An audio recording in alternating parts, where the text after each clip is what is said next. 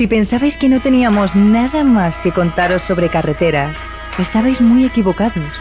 Todavía nos queda un último as en la manga para seguir aterrorizando a todos aquellos que nos escucháis mientras conducís.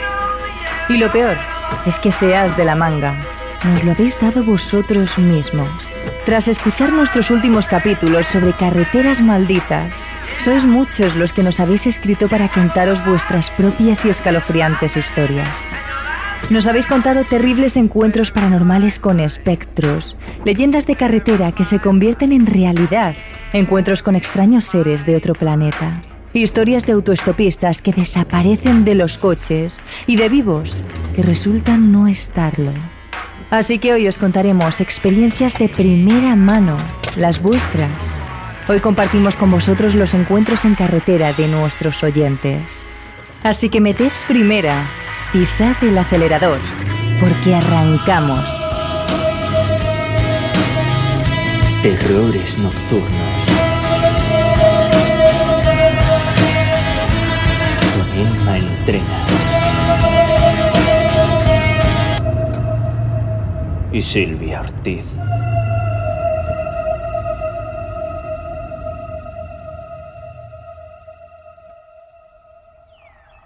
Comenzamos en Guatemala, concretamente en la carretera conocida como Cuesta de las Cañas, una vía que une la ciudad de Guatemala con la antigua Guatemala, una ciudad colonial a unos 80 kilómetros de la capital. Si por algo es conocida esta carretera más allá de la belleza del paisaje, es por sus pronunciadas curvas y su inclinación. Los coches y los autobuses que circulan por esta vía deben tener mucho cuidado, ya que esta carretera va bordeando las montañas con una gran pendiente a uno de los lados, que puede convertir un pequeño susto en un accidente mortal. De hecho, Cuesta de las Cañas es conocida por la cantidad de accidentes que se han producido en ella. Pero en esta ocasión queremos hablar de lo que le sucedió a Cristian una noche que, junto a su pareja, volvía de Guatemala a la antigua Guatemala por esta carretera. Habían cenado fuera y ya era de noche. La carretera estaba prácticamente vacía y en la inmensidad de la noche solo eran los faros del propio coche los que iluminaban la carretera. Iban con la música, en silencio, tras haber pasado una bonita velada juntos.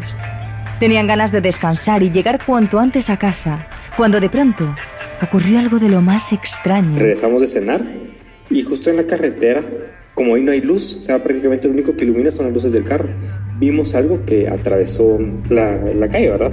Pasó de un lado del bosque hacia otro lado. Tanto Christian como su pareja vieron perfectamente aquel ser, con forma humanoide, cruzar de un lado a otro de la carretera justo delante de su coche y desaparecer en la maleza sin dejar rastro. Yo conozco muchos de los animales que hay en la zona, conozco re bien las liebres, hay ciervos, porque sí hay ciervos e incluso zorros, pero ese, eso que vimos fue un tipo humanoide, una sombra tipo humanoide, delgado, que salió corriendo así, de un lado para otro. Nosotros nos quedamos así como que no me voy a detener por nada del mundo, pero sí nos quedamos callados, hasta incluso le bajé el volumen a la música y después ya nos pusimos a narrar qué, qué, qué fue lo que vimos.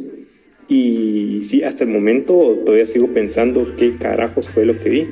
Porque créeme que salió corriendo y era una sombra. Lo vieron los dos, perfectamente. Y ninguno entendió nunca qué era aquello. Es cierto que como hemos mencionado al principio de esta historia, en esa carretera ha habido multitud de accidentes y con ello muchas leyendas han surgido a raíz de estos acontecimientos. Hay quienes dicen que Cuesta de las Cañas es sin duda una de las carreteras más embrujadas del país, y tras lo que le ocurrió aquella noche a Christian y a su pareja, tienen claro que esa vía esconde muchos secretos que cuando menos te lo esperas pueden aparecer frente a ti. El siguiente encuentro que os vamos a narrar tiene ciertas similitudes con el anterior, aunque sucedió al otro lado del Atlántico. Nos situamos unos años atrás en la carretera que va de Camarma de Esteruelas hasta la madrileña ciudad de Alcalá de Henares. Diego había pasado la tarde en la finca de unos amigos. Lo estaban pasando bien y para cuando quiso darse cuenta se le había echado la noche encima. Así que cuando pasaban las 2 de la mañana, él y dos amigos cogieron el coche para regresar a Alcalá de Henares. En principio pintaba un viaje tranquilo. La noche estaba despejada, esas horas la carretera estaba completamente vacía y el trayecto no era muy largo. Así que los tres amigos iban riendo y hablando, comentando la tarde. Cuando de repente algo se les cruzó por la carretera. Un ser con forma humanoide, de complexión alargada y completamente negro estaba a uno de los lados de la calzada. El ser procedió entonces a cruzar la carretera y era tan alto, tan inmenso, que en apenas dos pasos ya estaba al otro lado. Lo que Diego pudo observar durante los cortos segundos en los que ese ser cruzó por delante de su coche fue que parecía no tener articulaciones. El ser parecía estar hecho de algo viscoso y flexible, porque no parecía necesitar doblar nada para caminar. Y su color, su color no cambió en ningún momento. Era negro, negro como el azabache. Así relata esta experiencia el propio Diego. Serían las 2 de la mañana más o menos, quizás un poco más tarde. Bajábamos de la parcela de un amigo, bueno, pues como, cualquier carretera convencional, ¿no? Tranquila, a esas horas más. Era verano y la verdad que no, no había ningún coche, éramos nosotros los únicos. Estábamos tranquilamente en el coche, hablando como si nada, bajando tranquilamente, cuando de repente eh, se nos cruzó en la carretera una criatura, lo vamos a llamar así, que mediría más de 3 metros de, alto y era totalmente de color negro. Se cruzó la calzada de una carretera convencional literalmente de dos zancadas. Eh, tenía forma humana en cuanto a que tenía brazos y piernas, pero no, no había ningún tipo de articulación, era como si fuese de goma, era como si fuera de chicle, de, de, de goma, sí, de goma, y totalmente negro. Automáticamente el coche se quedó completamente en silencio, tan solo roto por los suspiros de sorpresa que soltaron algunos de sus amigos. Los tres siguieron conduciendo sin decir ni una sola palabra. En ese momento, Diego pensó que era imposible haber visto aquello. Se dijo a sí mismo que había podido ser el efecto del cansancio, alguna mala pasada de la luz o un reflejo que le había hecho imaginar cosas. Pero entonces los tres amigos empezaron a preguntarse unos a otros si ellos también habían visto aquel ser. Y fue ahí cuando Diego se dio cuenta. A esa cosa lo habían visto tres personas al mismo tiempo, sin decirse nada antes. Todos lo describían de la misma manera. Era imposible que los tres lo hubiesen imaginado. Fuera lo que fuese lo que habían visto, era real. Un alargado ser de forma humanoide compuesto de goma y completamente negro, había cruzado delante de su coche. Al principio me quedé bastante parado porque, de hecho, parpadeé varias veces en plan de ¿qué, coño es eso? O sea, a lo mejor es algo, algo de la luz que a mí se me ha puesto en la vista o, no sé, ha hecho que, que vea esa forma. Pero, pero no, me di cuenta de que mis dos amigos que también estaban en el coche también lo vieron. Nos quedamos totalmente callados por unos segundos Luego nos miramos y dijimos, ¿lo habéis visto? Y alucinamos, alucinamos porque no dábamos crédito a, que, que era eso. Esa criatura tan grande, tan alta, con esa forma y que se cruzara la calzada de dos zancadas,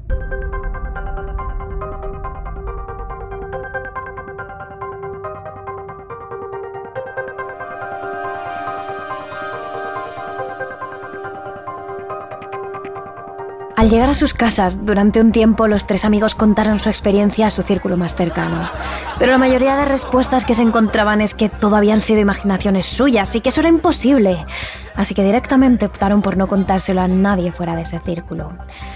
Sin embargo, mucho tiempo después, Diego siguió obsesionado con el tema.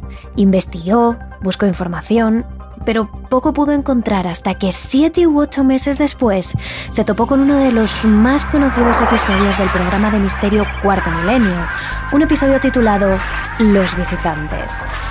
Diego, que siempre había sentido cierta curiosidad por el tema extraterrestre, decidió dejar el programa para amenizar la velada. Pero ¿cuál sería su sorpresa al encontrarse con que en ese programa hablaban otras personas que habían visto exactamente lo mismo que él.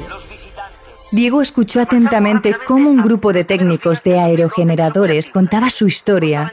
Los aerogeneradores, esos enormes molinos de viento que generan electricidad, están siempre colocados en medio del campo, en las montañas, allí donde el viento más sopla.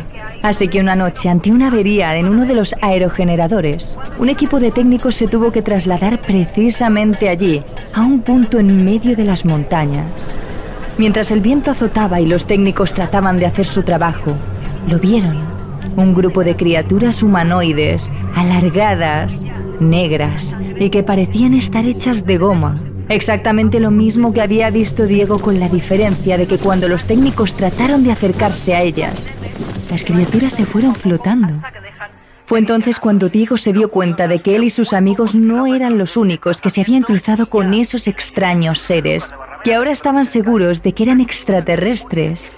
Fue en ese momento cuando supo que nos estaban observando. Si a mí me ocurrió, yo lo vi, ha habido más gente que lo ha visto, pueden estar por cualquier lado de cualquier campo en cualquier momento. Y ya te da por pensar. ¿Y si ahora mismo lo veo, se me vuelve a cruzar o y ya simplemente lo que antes escuchabas cuando ibas caminando por el campo y te pensabas que puede ser un corzo o un, un, conejo o alguna rata o algo, ya te lo replanteas de otra manera. Ya dices, ¿y si no es ni un corzo, ni un conejo, ni una rata? ¿Y si es, es un bicho de estos? Que evidentemente yo ya me espero cualquier cosa. Y ahora también cambia mucho la forma de mirar las montañas. Cuando estás en tu casa metido y miras el monte y demás, lo primero que piensas es, están ahí fuera. Están ahí fuera y muy posiblemente nos estén observando. Es que estoy convencido de que siguen ahí fuera. Tal y como cuenta Diego, ese día nunca se borrará de su cabeza. Él nunca olvidará el día en el que tuvo un encuentro en carretera con una criatura extraterrestre, porque ese día cambió su percepción del mundo. Ya no miraba el campo y las montañas de la misma manera, pues sabía que esos parajes podían ser el escondite de algo desconocido. Ahora sabía que no estábamos solos en el universo, que había vida más allá y que posiblemente estuviese muchísimo más avanzada que nosotros. Incluso llegó a formarse una teoría. Y desde entonces lo tengo en la cabeza, incluso paseando por, el campo en un día normal, mmm, piensas, ¿y si están camuflados y también están aquí? Y por la noche, digamos que se quitan ese camuflaje y por eso les hemos visto, no sé, ya al final te da por pensar un montón de cosas. Pero por suerte, y digo por suerte, pude disfrutar de, de algo de ese, de ese calibre. ¿no? Afortunado. Así se define Diego por haber podido observar algo que tan pocas personas tienen la posibilidad de ver. Pero no todos aquellos que han tenido un encuentro en carretera se definen de la misma forma. Para otros, su encuentro paranormal ha sido lo más terrible que han podido vivir.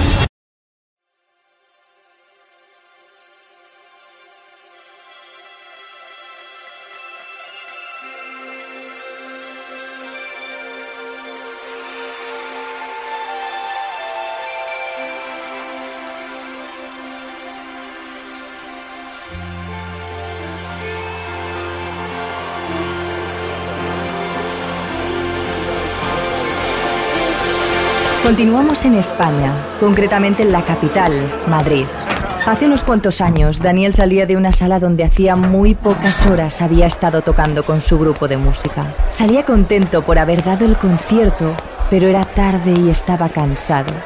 Sacó las llaves de su chaqueta y montó en su coche. Era de noche y todavía quedaban dos horas por delante hasta llegar a su casa. Así que tomó la autopista y puso rumbo al piso. Sin embargo, mientras iba en su coche con la música puesta, vio algo en la carretera que le hizo detenerse. Pues de camino, eh, a altas horas de la madrugada, como ya he dicho, pues de repente, eh, en medio de una señal en la autopista en plena oscuridad, había alguien parado de espaldas. No pude verle los pies, estaba alguien eh, como encapuchado. Eh, me quedé flipado, o sea, estaba detrás, o sea, justo de espaldas a una señal. Y nada, mi primera reacción pues fue la de frenar. Daniel salió del coche y comenzó a caminar hacia la señal. Según se iba acercando, comenzó a pensar que quizás era alguien que buscaba precisamente eso, llamar la atención de los conductores para pararlos y quién sabe si robarlos o algo peor. La cuestión es que cuando Daniel vio la señal a unos metros de él, decidió darse la vuelta y subir lo más rápido posible a su coche. Así que nada, realmente luego ya me entró el miedo en el cuerpo, arranqué a toda velocidad y, y eso fue la experiencia que tuve. Se quedó pálido.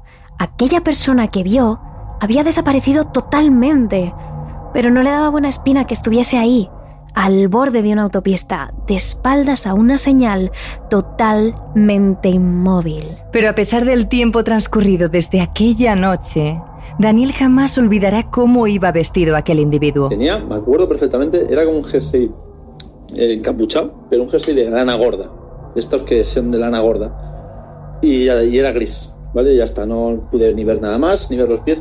Supongo que, supongo que era una persona física que estaba allí y, y no sé qué, qué, cojones estaría haciendo allí pues a las 6, 5 de la mañana en medio de autopista, debajo de una señal, pero bueno, esa es la descripción que tengo grabada en la cabeza. Lo cierto es que persona física o no, aquel encuentro fue de lo más extraño. ¿Qué haría una persona en una carretera, en medio de la nada, a altas horas de la madrugada, totalmente quieta, como si esperase algo o a alguien?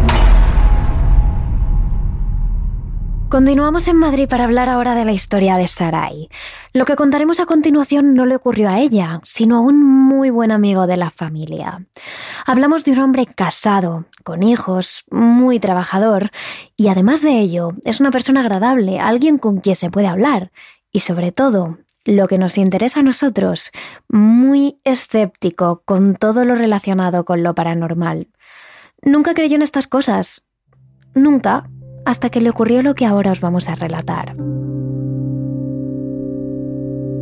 Le pasó a, a, un amigo nuestro de la familia, una familia normal y corriente, matrimonio, dos hijos, el, un hombre normal, trabajador, súper agradable, súper majo. Eso sí, escéptico con estas cosas, no, nunca ha creído mucho en tema de espíritus y, y, demás, no era muy, muy creyente, vamos, por no decir nada. Hasta que un buen día, pues eh, en una de las quedadas que hacían mis padres con ellos, eh, le vimos muy raro, le notamos extraño. Eh, y ya nos contó, nos contó la historia. Este amigo de la familia trabajaba de guardia civil y es por ello que regularmente su horario laboral sufría muchos cambios. Dependiendo de la semana o incluso del día, tenía que trabajar en turno de mañana, de tarde o de noche. En esta ocasión su turno duró hasta altas horas de la madrugada y no fue hasta casi las 5 de la mañana cuando pudo coger su coche y emprender el camino de vuelta a casa. Volvía por una carretera al norte de la capital española. Todo estaba oscuro, apenas había coches circulando a esas horas.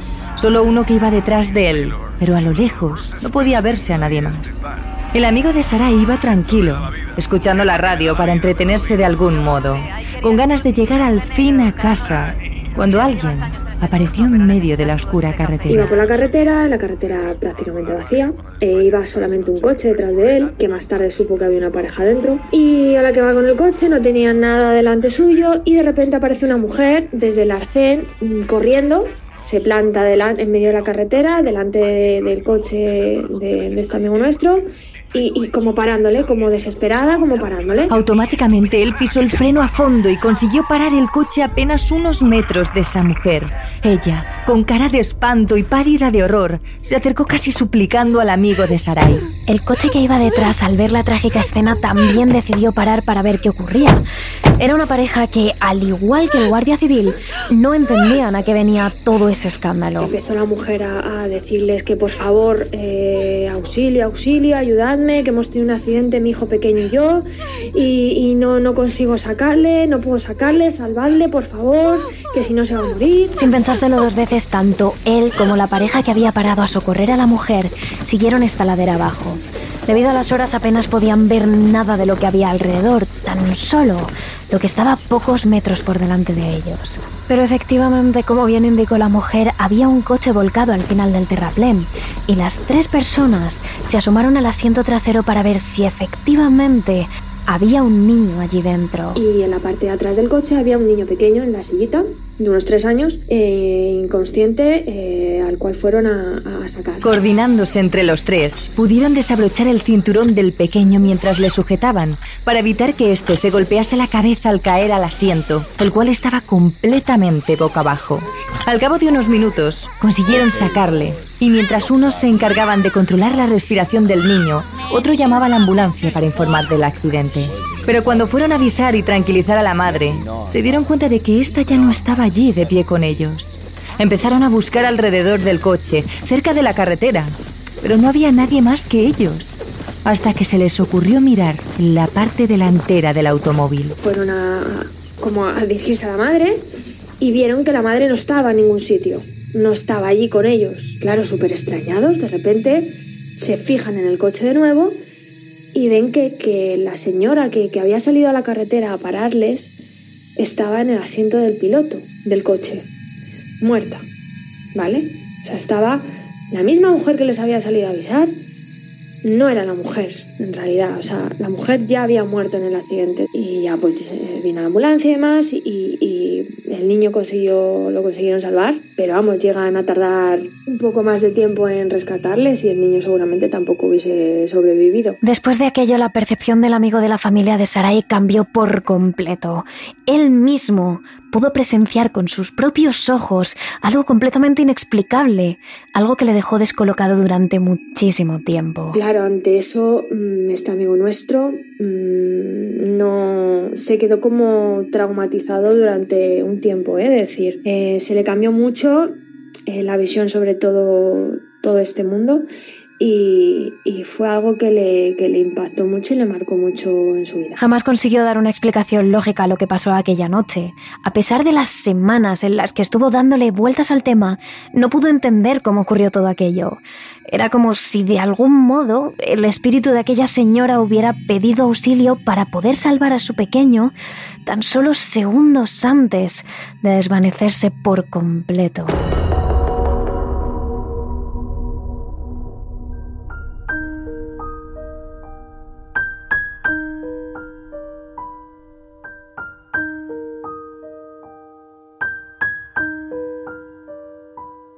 Seguimos en España, pero esta vez nos movemos hasta Barcelona para contaros una historia mucho más benevolente, pero cuanto menos perturbador. Natalia, la protagonista de nuestra historia, comenzó a conducir su propio coche hace tan solo tres años. Su padre había comprado un coche de segunda mano a principios del año 2000, por lo que el pobre vehículo ya tenía casi 20, así que le pareció el coche perfecto para regalárselo a su hija, que acababa de sacarse el carnet. De esta forma, aunque le pasase algo al automóvil, no sería de gran pérdida económica. Pese a que el coche era viejo y que ya había pasado por las manos de otras dos personas, funcionaba realmente bien y Natalia estaba contenta con él. Sin embargo, tras conducirlo durante unos meses, comenzó a notar cosas muy extrañas. Una noche al volver del cine, miró por el espejillo delantero y lo que se encontró fue a un hombre adulto sentado en el asiento trasero, en el que iba detrás del copiloto. Le pareció un fenómeno curioso, pero tuvo que apartar los ojos del asiento para ponerlos en la carretera, y cuando volvió a mirar, el hombre del asiento había desaparecido. Así que simplemente pensó que sería algún efecto visual producido por el cansancio. Y podría haber seguido creyendo eso, si este fenómeno no se hubiera vuelto a producir en múltiples ocasiones. Cada vez que Natalia cogía el coche durante un rato, ahí estaba ese hombre, sentado en el asiento trasero. Pero en cuanto la joven quitaba los ojos del espectro, desaparecía sin dejar rastro. Además, Natalia cuenta un detalle curioso, y es que es incapaz de recordar los rasgos de ese hombre. No es capaz de describirlo. Mientras le mira, distingue cada rasgo, pero en cuanto Natalia deja de mirarle, los olvida completamente. El hombre se siguió apareciendo en el coche de Natalia durante meses, hasta que un día la joven se decidió a preguntarle a su padre, Oye papá, ¿en el coche hay fantasmas? A lo que su padre, airado, le contestó, Sí, hay un hombre en el asiento derecho trasero. Natalia quedó ojiplática y con la boca completamente abierta. No solo sabía que era un hombre, sino que sabía exactamente en qué asiento se aparecía. Por si fuera poco, su padre le dijo que además del hombre, en el asiento trasero izquierdo, de vez en cuando, aparecía el espíritu de un niño, pero que ese no se dejaba ver tan a menudo. Pero al final, el niño también se dejó ver. De hecho, a día de hoy, Natalia lleva ya tres años conduciendo ese coche y ahora los fantasmas le acompañan en cada viaje. El niño nunca hace nada, se mantiene sentado y tranquilo. Pero el hombre, el hombre en ocasiones le ha aterrorizado. Tiene la costumbre de poner expresiones de miedo o muecas mientras Natalia conduce, lo que le distrae y le aterra. Pero lo peor es cuando decide aparecerse muy cerca de ella, justo en su nuca, entonces todos los vellos de la joven se ponen de punta y no puede evitar sentir el miedo más primario. Sin embargo, Natalia cuenta que quitando esos incidentes con el hombre, se ha acabado por acostumbrar a la presencia de los fantasmas. De hecho, aunque ellos no le han llegado a decir nada, ella le saluda cada vez que entra en el coche. Además, no puede evitar recordar que antes de morir, su padre le dijo que los fantasmas eran buenos, que le acompañan en cada viaje. Así que ella siente que de alguna manera los espíritus son ángeles de la guarda y que le cuidan. De hecho, nunca ha sufrido ningún accidente. Le ha cogido cariño a ese coche, fantasmas incluidos, aunque confiesa que le gustaría saber quiénes eran, por qué están allí, si es que el anterior dueño sufrió algún tipo de accidente, pero sobre todo, querría saber si puede ayudarlos a cruzar al otro lado.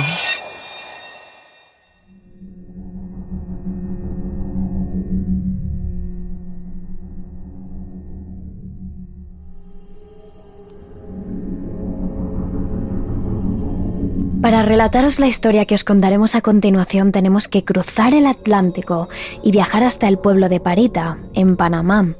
Pese a ser una pequeña localidad de apenas unos 3.000 habitantes, se trata de un precioso pueblo con una impresionante plaza colonial.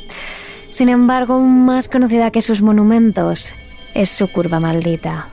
Es un secreto a voces en el pueblo que en esa curva se aparece una terrible mujer un alma en pena que ataca a los conductores y que trata de pararlos. La leyenda dice que si el conductor mira este espectro a los ojos, la mujer se subirá a su coche para luego desaparecer. Es por ello que mucha gente evita pasar por esta curva. Para los dos tías de una de nuestras oyentes esta historia es mucho más que una leyenda, ya que ellas mismas la vivieron en sus propias carnes.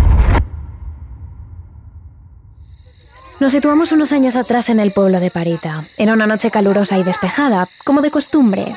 Las dos mujeres decidieron ir a visitar a una de sus amigas que se encontraba enferma en su casa, convaleciente. La mujer vivía en el pueblo, pero se tardaba demasiado tiempo en llegar a pie, así que a ambas les pareció buena idea coger el coche. Era un viaje de pocos minutos, un trayecto que conocían y por el que pasaban a menudo, por lo que parecía que iba a ser un viaje tranquilo pese a la oscuridad de la noche pero nada más lejos de la realidad. Para llegar a casa de su amiga, tenían que pasar por una conocida curva maldita. Precisamente cuando estaban a punto de tomar dicha curva, la mujer que iba en el asiento de copiloto lo vio. Justo a uno de los lados de la carretera apareció de la nada la figura de la mujer. Llevaba el cabello largo y negro, vestía una bata blanca que relucía en medio de la oscuridad. Pero lo más aterrador es que su cara era poco más que un amasijo de huesos, sangre y carne. Tenía el rostro completamente destruido, desfigurado, como si algo le hubiese pasado por encima. Lentamente, en lo que las mujeres les pareció una eternidad, el espectro caminó desde el lateral de la carretera hasta el mismo centro de la calzada. Allí la mujer se paró, levantó uno de sus huesudos brazos y señaló a las ocupantes del coche. Las mujeres estaban completamente aterradas. Siempre habían pensado que la leyenda de la mujer de la curva era solo eso, una leyenda, pero nunca se imaginaron que ellas mismas pudiesen vivirlo. Sin embargo, ambas, igual que todo el pueblo, conocían bien la historia. Sabían que mirar a los ojos de ese espectro era una invitación para que se subiese a su coche y quién sabe si para acompañarles el resto de su vida. Así que sin pensarlo dos veces, la copiloto le dijo a su hermana que siguiese adelante. Y la conductora simplemente aceleró. Ninguna de las dos levantó la vista del salpicadero hasta que pocos segundos después pasaron al espectro por encima. Literalmente atropellaron a la mujer. La atravesaron por el centro sin que ésta se inmutase un solo segundo. Asustadas las hermanas se miraron y soltaron un grito de sorpresa, pero unos segundos después, en cuanto la adrenalina de sus venas descendió, se preocuparon. ¿Sería posible que hubieran atropellado a alguien? ¿A una persona? Sin embargo, cuando miraron por el espejo retrovisor para comprobarlo, ya no había nada.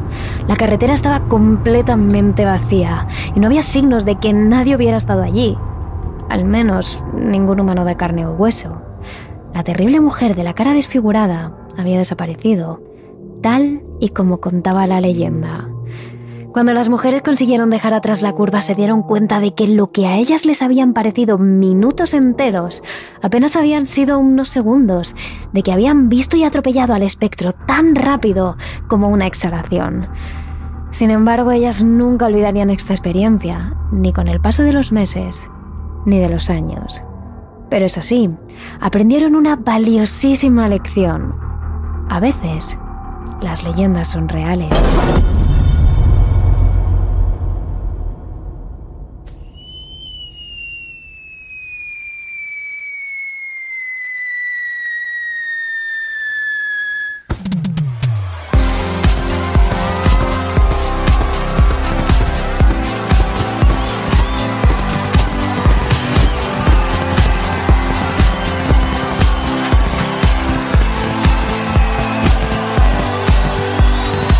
Nos situamos en la madrugada del 1 de enero del año 2014, en Argentina. Para celebrar la entrada del año nuevo, Leticia y su exnovio decidieron visitar Gualeguaychú, una preciosa ciudad al este de Argentina, casi en la frontera con Uruguay. La ciudad se encontraba a unas tres horas de donde estaban, así que decidieron coger el coche y salir esa misma madrugada, para evitar los atascos y llegar lo antes posible. Como de costumbre, él conducía y Leticia iba de copiloto. Condujeron durante un rato entre música, risas y conversaciones, hasta llegar al peaje de Zarate Brazo Largo, donde pese a lo pronto que habían salido, les esperaba una enorme fila de coches. Avanzaron muy poco a poco hasta que consiguieron llegar a dicho peaje. Pero nada más pasar la barrera, toda la carretera quedó completamente a oscuras Tan solo contaban con la iluminación de sus propios faros y de los faros de los otros coches, que no eran pocos. A medida que avanzaban por la carretera, esta se iba descongestionando poco a poco. Y para cuando habían hecho ya un par de kilómetros, el tráfico era más fluido. Era mucho más lento de lo normal, pero al menos no tenían que frenar cada pocos metros. Fue entonces cuando los faros de su coche iluminaron un cartel de carretera, el típico cartel que te dice cuántos kilómetros quedan hasta la próxima localidad. Pero lo que había bajo él era de todo menos típico. Caminando por el lateral de la carretera, de espaldas a los coches, iba lo que parecía ser un adolescente precisamente en dirección hacia ese cartel. Leticia lo vio claramente. Llevaba el pelo largo, cortaba tazón y un chándal negro con tres rayas blancas a los lados, uno de esos muy típicos de los 90. Sin embargo, lo que más llamó la atención de Leticia fue que tenía la nuca pálida como la nieve. Pero a medida que avanzaba hacia el chico, Leticia se dio cuenta de algo aún más perturbador. La localidad más cercana quedaba a kilómetros de distancia. Esa carretera no estaba pensada para caminar por ella, y por si fuera poco, en medio de la absoluta oscuridad, el chico ni siquiera llevaba una linterna, no podía ver nada más allá de lo que le iluminaran los coches. Sin embargo, lo peor llegó cuando pasaron al chico. Leticia pasó por su lado y rápidamente se dio la vuelta en su asiento para verle la cara. Sin embargo, cuando miró atrás, allí ya no había nadie. Ella jura y perjura que lo buscó, que las luces de los coches que iban tras ella iluminaban el camino, donde el chico había estado hacía tan solo unos segundos. Pero el adolescente había desaparecido en la nada. Y era del todo imposible que se hubiese escabullido, pues a los lados de la carretera solo se extendía un llano descampado. El joven simplemente se había esfumado. Cuando le preguntó a su entonces novio si él también había visto esa figura, el chico le contestó que sí, pero que al ir conduciendo no le había prestado demasiada atención. Y con esas palabras, simplemente aparcó el tema y siguió conduciendo. Leticia, sin embargo, no ha podido olvidarlo a día de hoy. Pero en la carretera no solo hablamos de leyendas y espectros. Os contamos ahora la historia que nos envió una oyente. Ella misma no la experimentó, pero la conoce muy bien porque fueron su padre y su abuelo los que la vivieron. Nos vamos hasta Chile, concretamente hasta la ciudad de Ovalle, a unos 400 kilómetros de la capital del país, Santiago. Es una zona bastante rural donde la naturaleza se extiende a lo largo de la cordillera. Por aquel entonces el padre de Sofía era tan solo un niño. Hablamos de principios de los 80, cuando tenía tan solo unos 5 o 10 años. En el coche iba él con sus padres y su hermana, escuchando la radio y circulando en plena noche por un camino de tierra. Dice mi papá que estaban en un viaje Y en ese entonces, no sé si conoce el Festival de Viña, pero esto pasó en ese entonces porque estaban escuchando la radio del Festival de Viña. Deben haber sido como las 11 de la noche. Ellos estaban en una camioneta, su papá, su mamá y la hermana. El camino estaba muy oscuro. Por aquella zona, en pleno bosque, solo alumbraban los faros del coche. No había nadie, no había nada. Estaban completamente solos, o al menos eso pensaban. Lo único que amenizaba aquel largo viaje era la música del festival, sintonizada por la radio. Los hijos, somnolientos, contemplaban el cielo negro y plagado de estrellas. Ellos estaban yendo hacia la cordillera. Entonces dice mi papá que estaban ellos solos en el camino. Imagínense todo como boca de lobo, o sea, todo súper oscuro y la única luz era la de la camioneta. En un camino rural también y rodeado de eh, cerros, montañas. Todos estaban tranquilos, todo estaba bien. Pero de pronto, de la nada, en el aire aparece una luz intensa no muchos metros de ellos. El conductor frena de golpe, invadido por el pánico. Sofía cuenta que en ese momento su abuelo tuvo el instinto de proteger a sus pequeños y a su mujer.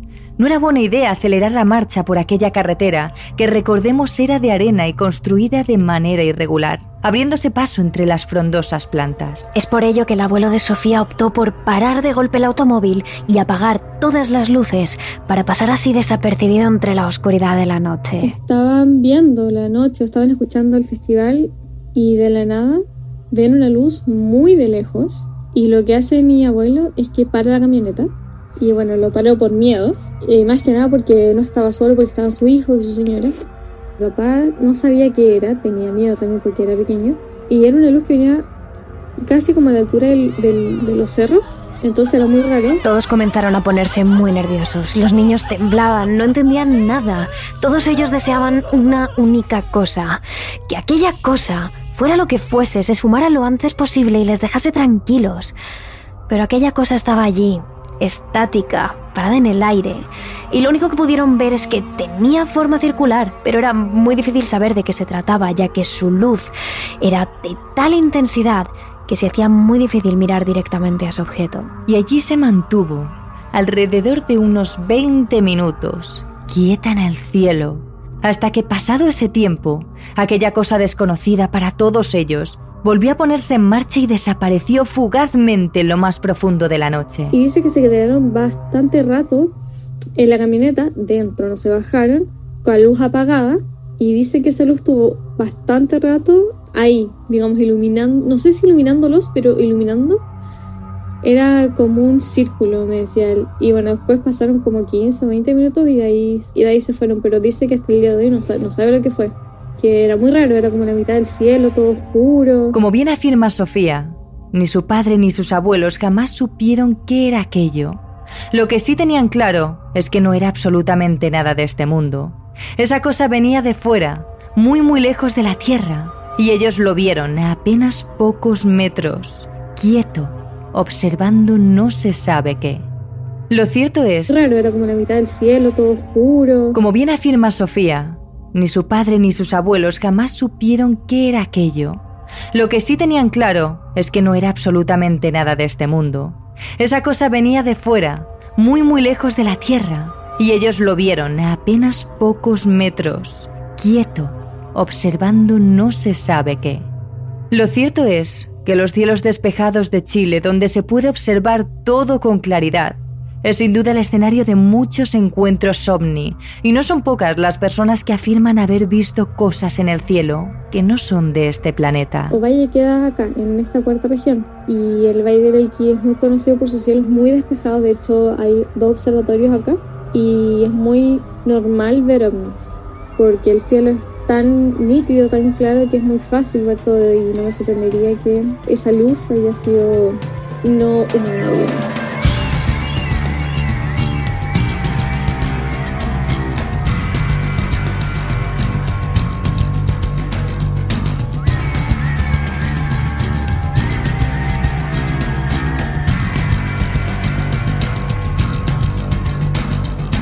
Estas son solo algunas de las historias que vosotros mismos nos habéis contado, algunas de las muchas vivencias paranormales que nuestros propios oyentes han vivido en la carretera. Pero ¿y tú? ¿Cuáles han sido tus peores experiencias en carretera? Como siempre te recordamos que si te has quedado con ganas de saber más sobre este tema, si quieres ver vídeos de encuentros en carretera reales, si quieres conocer más encuentros en carretera o curiosidades sobre el tema, durante toda esta semana estaremos hablando de todo esto en nuestras redes sociales. Somos arroba terroresn en Twitter y arroba terroresnocturnos barra baja TRN en Instagram y TikTok, así que no te olvides de seguirnos. Con esto cerramos nuestro ciclo de experiencias paranormales en carretera pero volveremos. Terrores Nocturnos, realizado por David Fernández Marcos.